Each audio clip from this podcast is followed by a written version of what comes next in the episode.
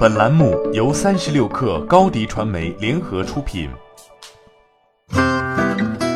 本文来自三十六氪作者王玉婵。距离除夕还有两个月，科技公司又一次开始为年度最强拉新大会做准备了。证券时报引用消息人士的话称，作为二零一九年央视春晚红包互动合作伙伴，百度二零二零年还将继续上线好运中国年运营活动，红包金额仍将达数亿元。目前已经成立项目组。当然，春晚的玩法也不只有发红包一种。据晚点消息，快手已经竞标拿下2020年央视春晚独家互动合作伙伴权。该信源称，快手2020年春晚活动的预算将比百度高。对于上述消息，快手官方称不予回应。如果消息属实，百度与快手就都成春晚的回头客了。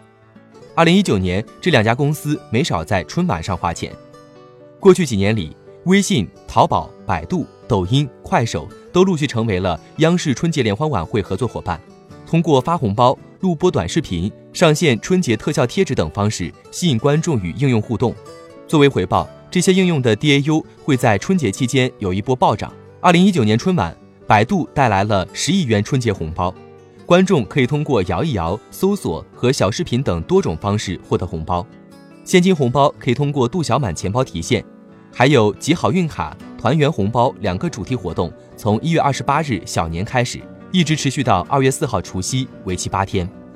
快手也不是第一次与春晚合作，作为二零一九年春晚的内容分发平台，快手拿下了春晚的短视频版权，授权内容不仅包括二零一九央视春晚、二零一九央视元宵晚会，还包括历届春晚内容。他的老对手抖音。则是二零一九年央视春晚的独家社交媒体传播平台，在春节假期内，抖音开展了集美好七音符活动，发动用户集齐音符领取新春贺礼。然而，当春晚的合作伙伴也不是好做的生意。这场晚会虽然能给平台带来一波强刺激，但也会随着它的结束而让用户迅速热情消退。以百度 App 为例，除夕之夜的红包雨结束后。它的 DAU 迅速从二点四亿跌回了一点四亿左右。如果算春节当周平均 DAU，百度 App 的增长只有两千七百多万。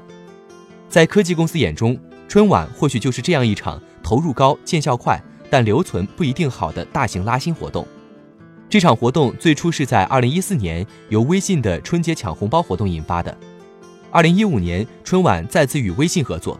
观众通过摇一摇开抢由各企业赞助商提供的价值超过五亿元的微信现金红包。二零一六年，支付宝接棒拿出了八亿现金红包。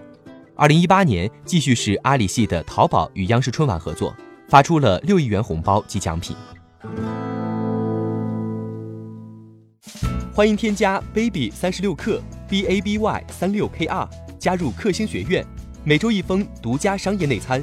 终身加入学习社群，聊风口谈创业，和上万课友一起成长进化。高迪传媒，我们制造影响力。商务合作，请关注新浪微博高迪传媒。